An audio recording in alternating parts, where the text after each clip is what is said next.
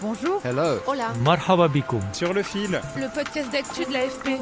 des nouvelles choisies pour vous sur notre fil info. En ce début d'année 2023, un tabou semble avoir été levé sur le soutien des Occidentaux à l'Ukraine. Plus le conflit s'éternise et plus on monte en gamme sur les livraisons d'armes. C'est ce qui explique les dernières promesses de livraison de chars, y compris des chars lourds de combat. Kiev pense qu'il y a urgence, car tout le monde craint une grande offensive russe au printemps. Pour comprendre ce que cela peut changer sur le terrain et si cela implique une escalade, j'ai invité dans ce sur le fil Daphné Benoît. Elle est journaliste à l'AFP, spécialisée dans les questions de défense. Sur le fil. Le président ukrainien Volodymyr Zelensky répète ce message comme un mantra. L'Ukraine a besoin d'armes et des armes plus puissantes pour contrer l'offensive russe. C'est encore ce qu'a dit un de ses proches conseillers, Mikhailo Podolyak, lors d'un entretien accordé la semaine dernière à l'AFP à Kiev. Seul le transfert d'armement permettra d'en finir avec la guerre. Sinon, elle va s'éterniser. Des Ukrainiens vont mourir, mais on ira jusqu'au bout. C'est juste que le coût sera énorme. Le message est aussi porté par les militaires sur le terrain. Mon collègue Arman Soldin a pu faire un reportage exceptionnel auprès d'une unité de chars sur le front dans la région de Lugansk, à l'est. Ces soldats, qui manient des chars soviétiques envoyés par des pays comme la Pologne, lui ont expliqué qu'il faut maintenant des chars occidentaux. Écoutez le capitaine Volodymyr Tchaïkovski. Les seuls chars que nous recevons sont des chars T-72 modifiés de pays partenaires comme la République tchèque et la Pologne. Mais ce sont tous de vieux modèles de fabrication soviétique.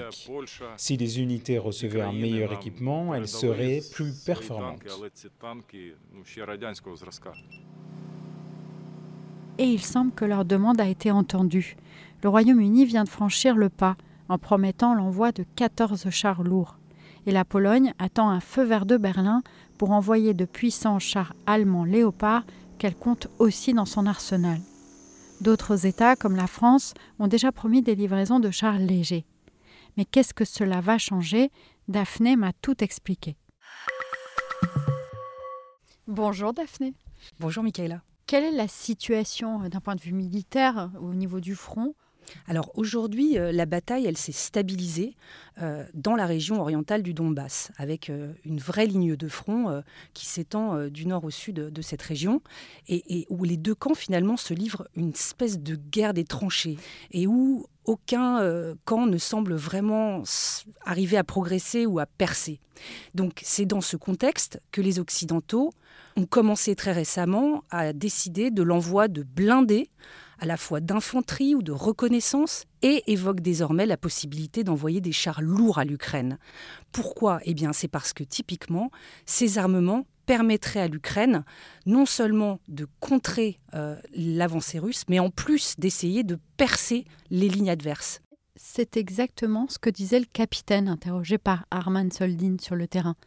On l'écoute. Les chars modernes de l'OTAN, tels que les Léopard, Challenger, Abrams, ont un système GPS et lorsqu'il s'arrête, il sait très précisément où il se trouve. Donc à ce stade, s'il a les coordonnées de sa cible, il peut la détruire en un seul tir. C'est un avantage énorme. Pourquoi est-ce que la décision a été prise de, de- de passer cette étape maintenant? Cette possibilité d'envoyer des blindés, euh, des chars lourds, eh bien elle intervient à un moment où, numéro un, le front est stabilisé mais sans pause opérationnelle, ce qui veut dire que les combats continuent, mais toujours dans cette guerre d'usure, de tranchées où personne ne semble euh, pouvoir euh, remporter l'avantage.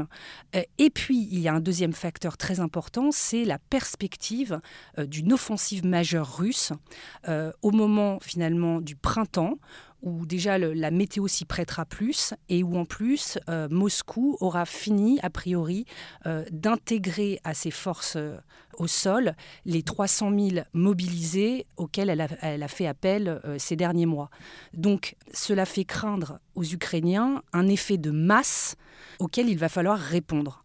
Il reste un tabou, c'est les avions, c'est l'aviation, c'est les avions de combat au niveau de l'aide occidentale. Symboliquement, euh, c'est vraiment une ligne rouge parce que si, par exemple, un avion de facture américaine euh, ou euh, française est abattu par les Russes, ça compliquerait beaucoup l'équation. Si jamais l'OTAN dépassait les bornes, entre guillemets, mais ça, les, bornes sont difficiles à, à, identifier, eh bien, ça mettrait face à face un bloc occidental doté de l'arme nucléaire à un pays qui l'a aussi. Moscou euh, ne se prive pas de dire que l'OTAN est déjà en guerre contre la Russie, mais dans les faits, ce n'est pas le cas, puisque l'OTAN n'a pas euh, ce qu'on appelle de boots on the ground, des, des soldats déployés directement sur le sol ukrainien.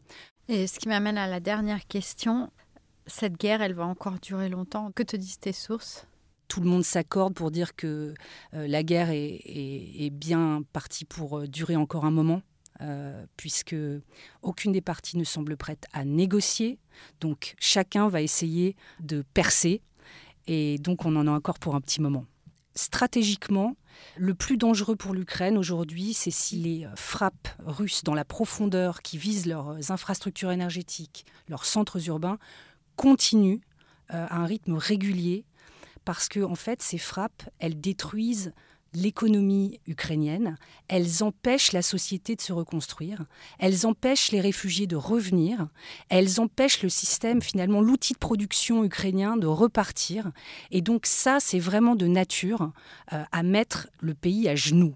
et c'est ça le plus grand danger finalement. C'est justement pour ça que les États-Unis ont finalement accepté récemment de livrer à l'Ukraine des systèmes de défense antiaérienne patriotes qui permettront de renforcer la défense contre ces attaques. Sur le fil revient demain. Merci de nous avoir écoutés. À très vite.